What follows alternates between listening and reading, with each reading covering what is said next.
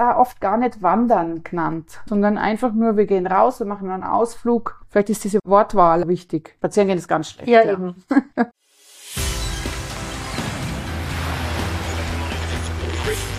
Gut zu wissen. Der Erklärpodcast der Tiroler Tageszeitung. Hallo und herzlich willkommen zu einer weiteren Folge von Gut zu wissen. Ich bin Vanessa Grill und bei mir dreht sich heute alles ums Wandern. Das Wetter lockt ins Freie und auf die Berge natürlich. Die Begeisterung, mit denen die Erwachsenen oft losmarschieren, teilen Kinder nicht immer. Wie man die Kleinen und Größeren vor und während der Wanderung motiviert, was es beim Berggehen mit Kindern zu beachten gilt und wie man die richtige Tour auswählt, verrät uns Verena Wagner. Die Münchnerin ist vor 14 Jahren in die Tiroler Berge gezogen. Ihre Kinder nahm sie von Anfang an auf ihre Ausflüge mit. Ihre Erfahrungen beschreibt sie in ihrem Blog Mummy Rocks und wenn sie nicht in der Natur unterwegs ist, ist Verena Journalistin und Autorin. Sie hat einen Familienwanderführer mit über 40 Touren rund um Innsbruck geschrieben. Du bist also die Expertin, was Wandern mit Kindern betrifft. Verena, danke fürs Kommen. Hallo Vanessa, danke, dass ich da sein darf. Ich freue mich sehr. Ich stelle dir am Anfang ein paar Entweder-Oder-Fragen, damit wir uns ein bisschen einfinden in das Thema Wandern, Berge und Hütten und Kinder und Jausen, was halt alles zu so einem Wandertag dazugehört. Erste Frage, Berg oder Tal? Hm, bei mir ist es eigentlich ein Dazwischen. Ich habe beides recht gern. Am liebsten der Song Wald. Kaspersknödel oder Schnitzel? Also da muss ich auch sagen, keins von beiden, weil wir bringen unsere Brotzeit schon selber mit und haben meistens auf dem Weg schon Hunger. Nächste Frage wäre eh gewesen, Hüttenessen oder eigene Jause, das hast du schon beantwortet. Stimmt, ja. Das Hüttenessen ist immer recht lecker. Wasser oder Himbeersaft? Ähm, da sage ich Wasser, meine Kinder würden wahrscheinlich Himbeersaft sagen. Münchner Kindl oder Tiroler Madel? Das ist ganz klar Münchner Kindl. Trotzdem noch. Ja. Obwohl du schon seit 14 Jahren in den Bergen wohnst. Das ändert sich nicht.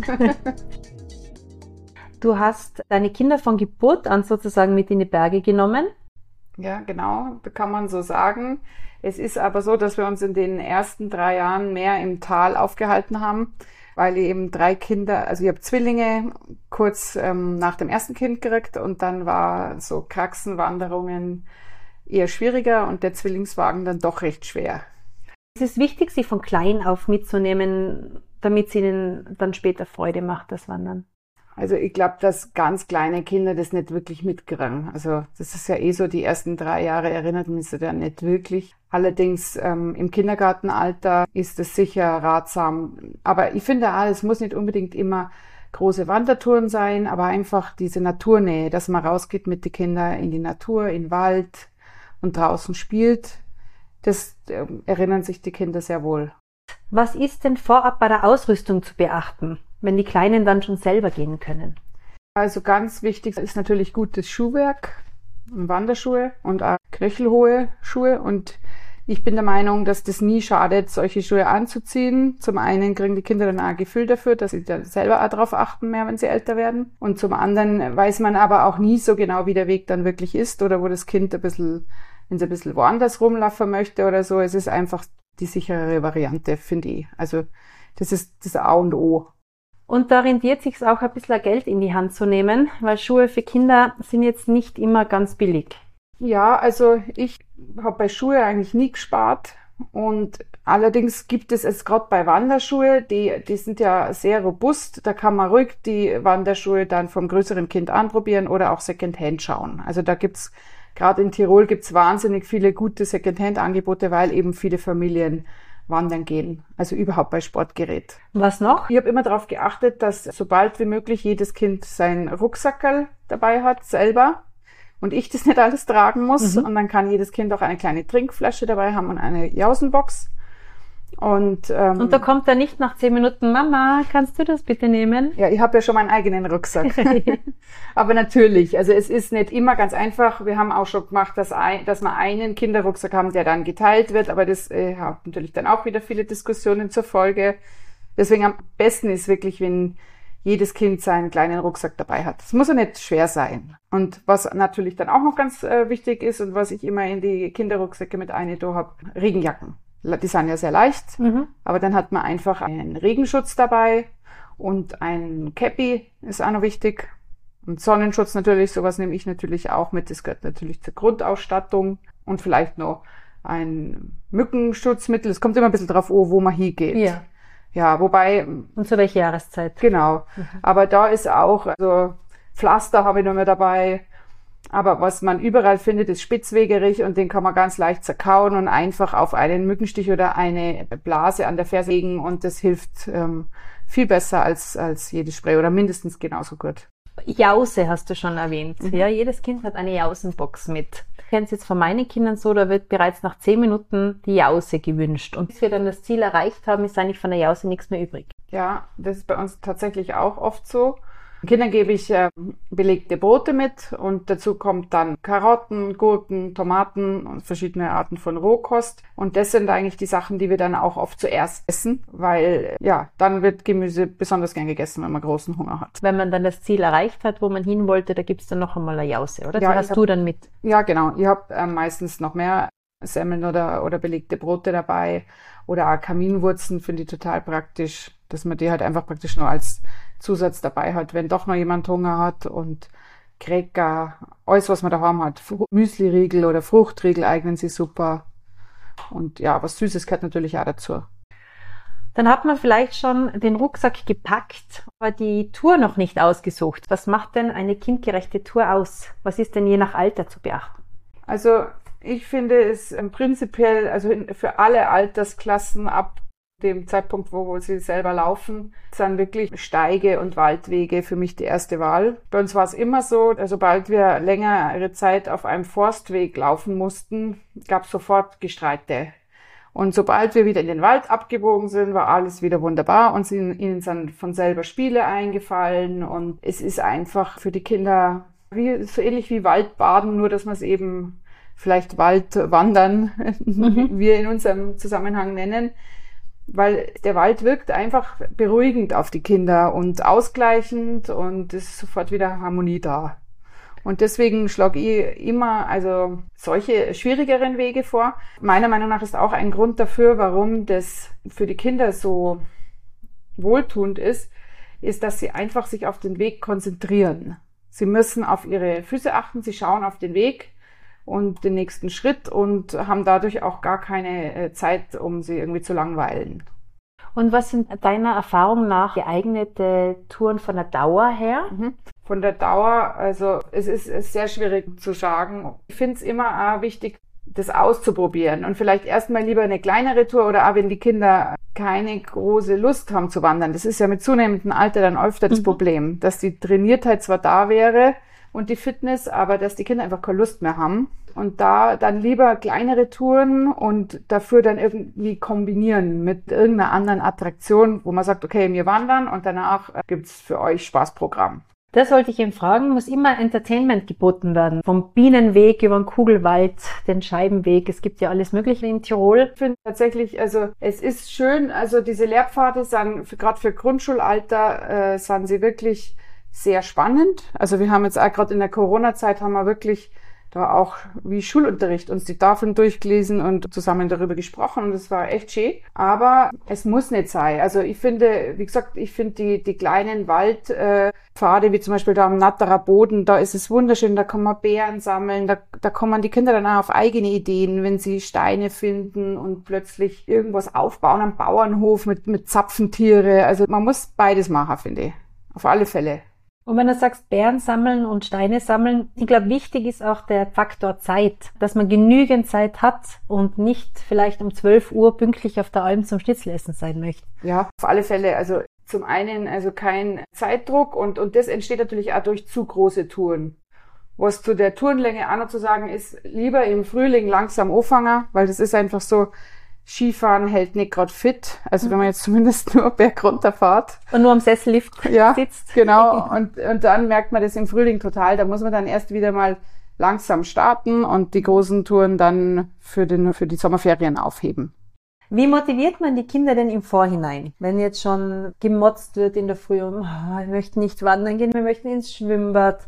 Ja, das ist tatsächlich ein schwieriger Punkt. Also wie, wie ich vorher schon gesagt habe, wir machen dann wirklich solche Abmachungen, wie dass wir erst wandern und dann zum Beispiel ähm, entweder irgendwo einkehren. Einkehren dann unsere Kinder auch lieben gern. Also mit Schnitzel kann man sie tatsächlich locken mhm. und oder eben das Verbinden mit am See. Und wenn das nicht möglich ist, dann machen wir es oft so, dass ich einfach sage, ich möchte gern wandern und halt darf ich aussuchen und an einem anderen Tag darf ihr das Programm gestalten. Bei kleineren Kindern, muss ich sagen, hatten wir dieses Problem nie, weil sie fanden das immer schön. Also egal, ob wir jetzt gesagt haben, wir fahren mit der Seilbahn irgendwo auf und gehen da in so einen tollen Spielplatz oder wir gehen einfach nur in den Wald. Ich habe das auch oft gar nicht Wandern genannt, mhm. sondern einfach nur, wir gehen raus, wir machen einen Ausflug. Vielleicht ist diese Wortwahl wichtig. Spazieren gehen ist ganz schlecht. Ja, ja. eben. da ist das Interesse meistens nicht so riesig. Ja. Wenn die ständige Fragerei kommt, also wann sind wir da, wie lange ist es noch, dann ist vielleicht Zeit für eine Pause. Es ist nämlich wirklich, für die Kinder ist ja das, das Spielen und das Naturerforschen ganz elementar und eben, es muss ja nicht nur Wandern sein. Man kann einfach eine Pause machen, man kann Sachen in der Natur sammeln und, und ein Landart-Mandala legen oder, oder man kann Stecken sammeln und die zu Hause anmalen. Also es geht ja meistens eh von den Kindern aus, was sie gerne mitnehmen wollen und es dann einfach auch mitnehmen und, und irgendwie ablenken oder ein Lied singen. Das ist meiner Meinung nach die beste Strategie, sie einfach von diesem langen Weg bis zum Ziel ein bisschen abzulenken.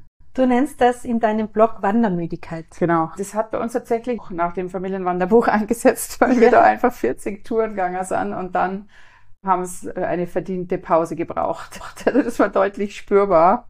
Und wie gesagt, also für mich ist das Miteinander reden ähm, wichtig, dass man eben nicht einfach sagt, ihr müsst wandern, sondern einfach auf die Kinder auch zugeht und da kompromissbereit ist und so sagt, ihr dürft auch Tage gestalten, aber auch den Kindern klar machen, dass das wichtig ist, also dass es den Eltern wichtig ist, in die Natur zu gehen. Eigentlich beantwortet sie die Frage aber auch wieder von selber, weil die schwierigsten Touren, wo am meisten geschimpft wurde, sind jetzt im Nachhinein die Touren, die waren die tollsten und das haben sie geschafft und sie sind richtig stolz darauf. Und das waren die größten Abenteuer. Genau, das waren wirklich die größten Abenteuer und da wird immer nur darüber geredet, wie, wie super das einfach war. Und, und das zeigt ja schon allein, dass, dass man da einfach auch als Eltern da ein bisschen Immunität entwickeln muss und das aushalten muss, das Gemotze.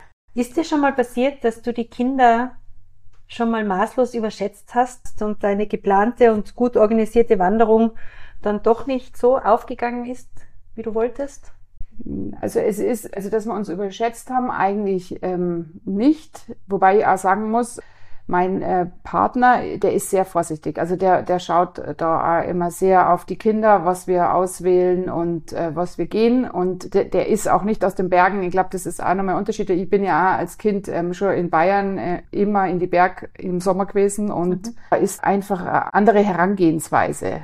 Einmal ist uns passiert, da war das tatsächlich ganz anders der Tag, als wir uns das vorgestellt haben. Da wollten wir zum Obernberger See wandern und schon am Wanderparkplatz, als wir uns die Wanderschuhe angezogen haben, hat ein Kind aus Versehen die äh, Autotür zugehaut und mein Finger war drin okay. und gebrochen. Au. Und dann, ähm, dank netter Obernberger, die uns dann zum Arzt nach Steinach gefahren haben, ist es dann auch alles gut gegangen. Mhm. Und ja, aber das kann auch passieren, dass es ganz anders verläuft, als man denkt. Also Sonst noch ja. keine schlimmeren Verletzungen bei Nein. der Wanderung? Nein, sonst bei, beim Wandern ist tatsächlich ist nie irgendwas passiert. Also zum Glück. Was macht man denn, wenn man jetzt einen steilen Weg geht und es sind ausgesetztere Stellen und so? Also ich habe die Faustregel, ein Erwachsener pro Kind bei solchen Touren, die jetzt mhm. exponierter sind. Und, und sonst sind wir das einfach nicht gegangen. Jetzt hast du drei Kinder, das ja. heißt, wen habt ihr da noch mitgenommen? Ja, Freunde. Mhm. Und das ist natürlich mit Kleinkindern, die einfach dann auch nicht so hören. Also auch noch vier, fünf, sechsjährige hören manchmal auch sehr schlecht mhm. und denken einfach, sie kennen das und springen voraus. Und jetzt mit Schulkindern war es eigentlich so, dass wir schon vorher das erklärt haben, da ist es steil, da, oder wir haben einfach die Kinder gezeigt, schau mal, da geht's ähm, so steil runter, bitte geht's innen. Und haben das auch immer wieder erklärt mit der Bergseite und der Talseite, sowas kann man super erklären. Oder dann auch wieder so ein, ein Problem, was eigentlich bei uns immer wieder passiert ist, dass ähm, die Kinder dann doch wieder einen Stein runterrollen lassen. Dass man dann einfach auch nochmal ihnen zeigt, schau mal, da unten gehen andere Menschen, du kannst da nicht Steine runterrollen lassen, es kann gefährlich sein für die unter uns und solche Sachen. Das muss man immer wieder erklären, weil oft ist es unbedacht und gar nicht böswillig von den Kindern, aber es ist halt zu gefährlich, dass man das öfter bespricht. Eben, wie du sagst, auch äh, wenn man jetzt einen Forstweg hat oder so, auf welcher Seite man zu gehen hat, weil da kommen ja doch dann auch Radfahrer Ja. oder im Winter dann die Leute mit der Rodel vielleicht Mhm. runter. Genau. Das ja. ist ja nicht so ohne. Die größten No-Gos aus deiner Erfahrung. dieses zwanghafte Wandern, Mhm. denke ich, das ist, das ist ein No-Go. Dass die Kinder das Gefühl haben, sie haben keine andere Wahl, sie müssen wandern und dass man da die Tour dann nicht vielleicht auch eben ein bisschen anpasst oder auf die Bedürfnisse der Kinder ähm, herunterbricht. Und da muss ich sagen, aber wenn man das so macht, dass man einfach sagt, okay, wir kombinieren Spielen mit Wandern und nehmen uns nicht so anspruchsvolle Touren vor, dann passiert das eigentlich gar nicht, dass es so weit kommt. Ein zweiter wichtiger Punkt, was auch noch, also ich kann jetzt das nicht so in No-Gos formulieren, Mhm. eher in, in wie schafft man es positiv. Und da ist ein zweiter wichtiger Punkt, zum Beispiel ist, wir haben dann immer gesagt, ja, nimm, lad's Freunde ein, der, der, jeder darf einen Freund mitnehmen. Deswegen bin ich ja öfter dann mit ähm, vielen äh, Kindern unterwegs gewesen, weil wir einfach gesagt haben, dann macht's plötzlich wieder Spaß, wenn Mhm. wir, wenn jeder einen Freund dabei hat und dann laufen sie als Pärchen und keiner hat mehr was zu meckern und alle freuen sich. Also das war eigentlich auch so ein Tipp, das kann ich nur wärmstens empfehlen. Hast du ein bestimmtes Ziel oder eine bestimmte Strecke, die du mit den Kindern noch gerne zurücklegen möchtest?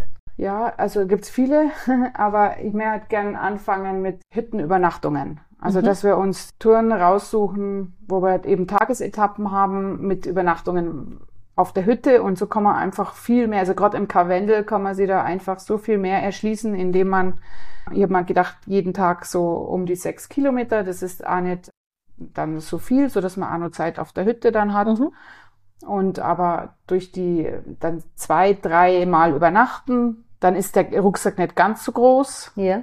Und schwer, weil das wird natürlich dann schon mehr zum Tragen auch für die stimmt, ja. Kinder. Aber die Kinder sind jetzt auch schon größer. Genau, jetzt eben. Deswegen, äh, wir, wir nähern uns langsam diesen, diesen längeren Wanderungen. Und wer weiß, vielleicht machen wir ja eines Tages noch eine Alpenüberquerung.